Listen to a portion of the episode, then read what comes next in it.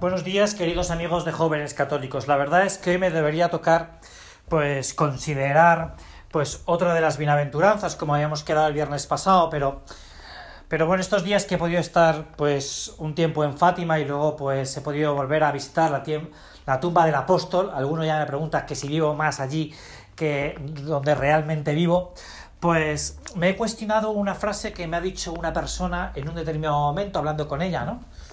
Y era si me había dado cuenta, si había percibido el gran poder de la oración mirando como el Papa Juan Pablo II, San Juan Pablo II, al que pues todos los jóvenes le tenemos tanto cariño, tanta devoción, ¿no? Por esas jornadas mundiales de la juventud, pues eh, hizo con su oración, ¿no? Con ¿no?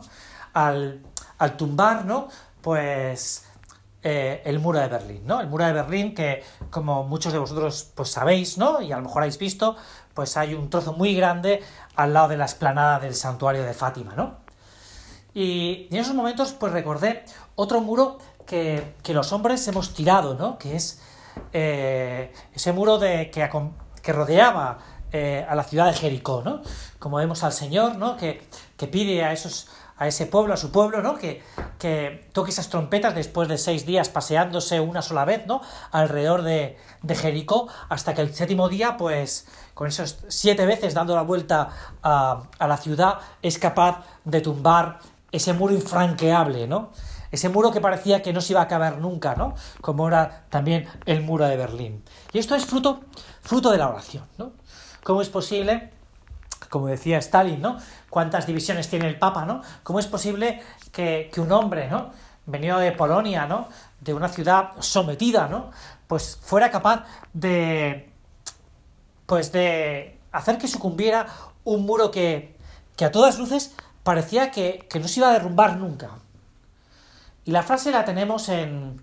O el ejemplo lo tenemos en, en Juan Pablo II. Hay un momento que que Kiko Navarro Valls, eh, el que fuera portavoz del, Santo Padre, un día, pues comiendo con él, eh, le invita después a, le invita después a hacer la visita, ¿no?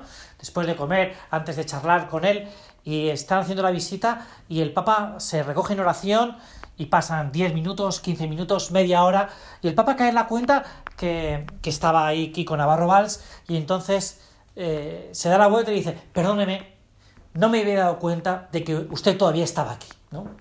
El poder de la oración. El poder de la oración es un poder inmenso y un poder en el que nos tenemos que apoyar todos los cristianos, porque el secreto, nuestro secreto, está en esa relación con Dios, está en ese hablar con Dios, está en esa amistad de tú a tú con Dios, que es al final, como venimos diciendo en las últimas semanas, pues lo que han hecho todos los santos, de una amistad sincera y auténtica con el Señor, ¿no? Auténtica y sincera con el Señor.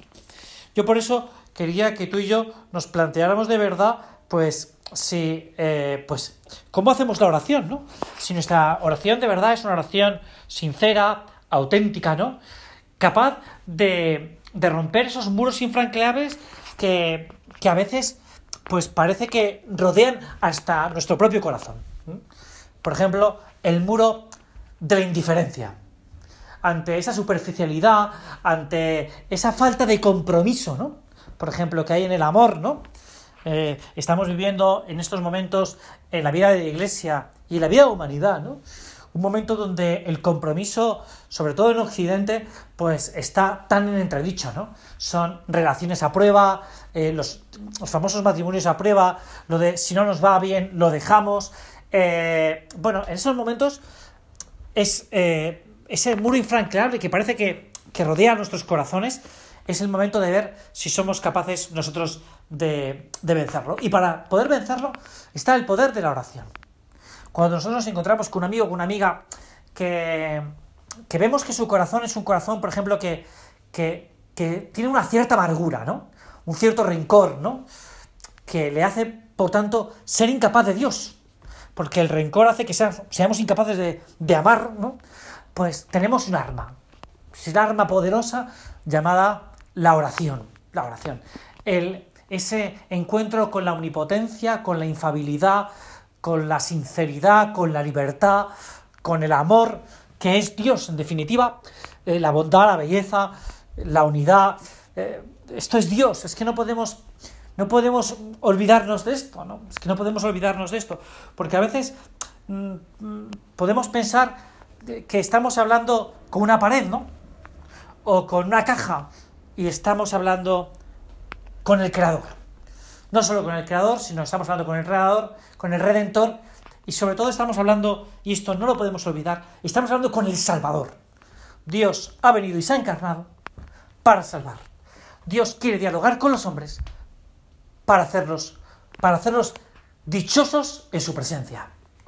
Por lo tanto, nuestro poder es la oración. Por eso, en este principio de curso, que te estoy animando mucho en esto, ¿no? A que tú reces. Te pido, por favor, y es lo que le pido yo al Señor, ¿no? Que todos los jóvenes católicos, que tú y yo, porque jóvenes católicos somos todos, ¿no? Cuando tenemos un corazón con capacidad para amar, hagamos muy bien la oración. Claro, esto parte de un principio fundamental y básico, que no podemos olvidar, que es el que tanto aconsejaba Santa Teresa de Jesús, que se llama ponte en la presencia de Dios.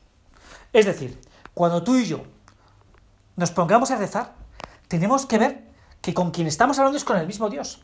Es decir, quien le dice a su, pueblo que de esas vueltas alrededor de Jericó y que toque esas trompas y que es, es el mismo Dios es el mismo Dios el que dice a su pueblo lo que tiene que hacer para poder vencer la dificultad, para poder vencer ese muro infranqueable. Si nosotros queremos de verdad vencer ese muro infranqueable de la indiferencia ante lo trascendente, ante Dios, ante el amor, ante la bondad, tenemos que rezar. Pero tenemos que rezar de verdad. Tenemos que rezar de verdad. Los santos, y esto es importante que a veces lo consideremos así, porque a veces esto parece que lo olvidamos, los santos han tenido que luchar por hacer bien la oración. Esta frase, pues que se ha hecho ya muy famosa, ¿no? Del combate de la oración que sale en el catecismo de la Iglesia, es una realidad. Y tienes una realidad en tu vida y en la mía. Es decir, tiene que haber un combate, un enfrentamiento para luchar contra las distracciones, para luchar ante esa presencia de Dios que desaparece, para luchar ante una imaginación desbocada, para luchar ante unas preocupaciones que agobian el corazón. Hay que luchar, hay que luchar. Para estar en silencio, en recogimiento, una presencia del Señor profunda y sincera que nos haga poder decirle al Señor, Señor, me gustaría que este muro se convirtiera en un puente. Esta frase tan famosa de, del Papa Francisco, ¿no? No hemos venido a construir puentes, hemos venido a construir puentes y a derribar los muros. Nosotros tenemos un muro muy grande que derribar, que es, por ejemplo, el muro, ya decíamos antes, de la indiferencia, de nuestro egoísmo, de un, individualismo galopante que hay en la sociedad que solo busca el tener, el consumir, el pasarlo bien, en disfrutar. Y es verdad que muchas de estas cosas no son en sí mismas malas, pero a veces nos alejan del verdadero punto de mira al que tenemos que aspirar cada uno de nosotros, que es ser amigos de Dios, ser amigos de Dios. Eso solo es posible con la oración. Por eso yo quería animarte, de verdad, a que ahora cuando, cuando veamos tantas veces nuestros propios muros de nuestras, de nuestras propias miserias, ¿no? de nuestras propias faltas, de nuestras... Pues oye, que acudas mucho a tu oración, a pedirle ayuda al Señor para que realmente se venzan esos muros, ¿no? Es muy bonito y así lo hemos visto y gracias a Dios lo hemos experimentado muchos de nosotros que cuando nos ponemos a rezar y nos ponemos a rezar de verdad con esa oración auténtica, pues hemos visto que muchas de esas cosas han desaparecido. De esos muros que nos parecían unas montañas que no íbamos a poder alcanzar, oye, pues hemos visto que se han diluido, se han diluido en la presencia del Señor. ¿Dónde, dónde no, si no? Porque es que es que esto que es otro de los puntos fundamentales en los que nos deberíamos de tener con mayor profundidad es que esto es una visión sobrenatural, una vida sobrenatural. Y eso pasa porque cada uno de nosotros, tú y yo, pues nos demos cuenta de que el protagonista, el protagonista, pues es Dios, es Dios. No quería terminar sin agradeceros a todos pues el gran avance que está teniendo la página, el evento que tuvimos el otro día de inicio de curso, que fue espectacular, la misa que tuvimos. La verdad es que gracias a cada uno de vosotros, pues esta aventura que es jóvenes católicos cada vez es una mayor realidad. Yo quería pedirte ahora al final pues que todos los días, por favor, reces una Ave María por nosotros. Me parece que no es mucho y, y es para que cada día pues difundamos con mayor autenticidad el mensaje del Evangelio, la buena nueva, eso que Dios nos ha comunicado a ti y a mí. Nosotros solo queremos ayudarte a ti a que tú también la difundas, ¿no? Por eso también estamos abiertos a todas vuestras sugerencias, ¿no? Ahora que hemos empezado un nuevo curso, ¿no? A todas vuestras sugerencias, a vuestros testimonios, a vuestras historias, a... porque cada uno de vosotros tiene una historia de fe, ¿no? Una historia de fe, ese encuentro personal con Jesús, ¿no? Y nos gustaría que lo compartieras con nosotros.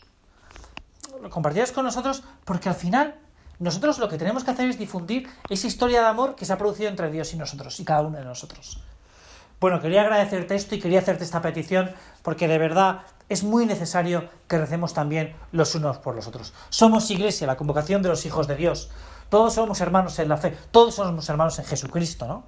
Pues vamos a unirnos también cada vez un poquito más.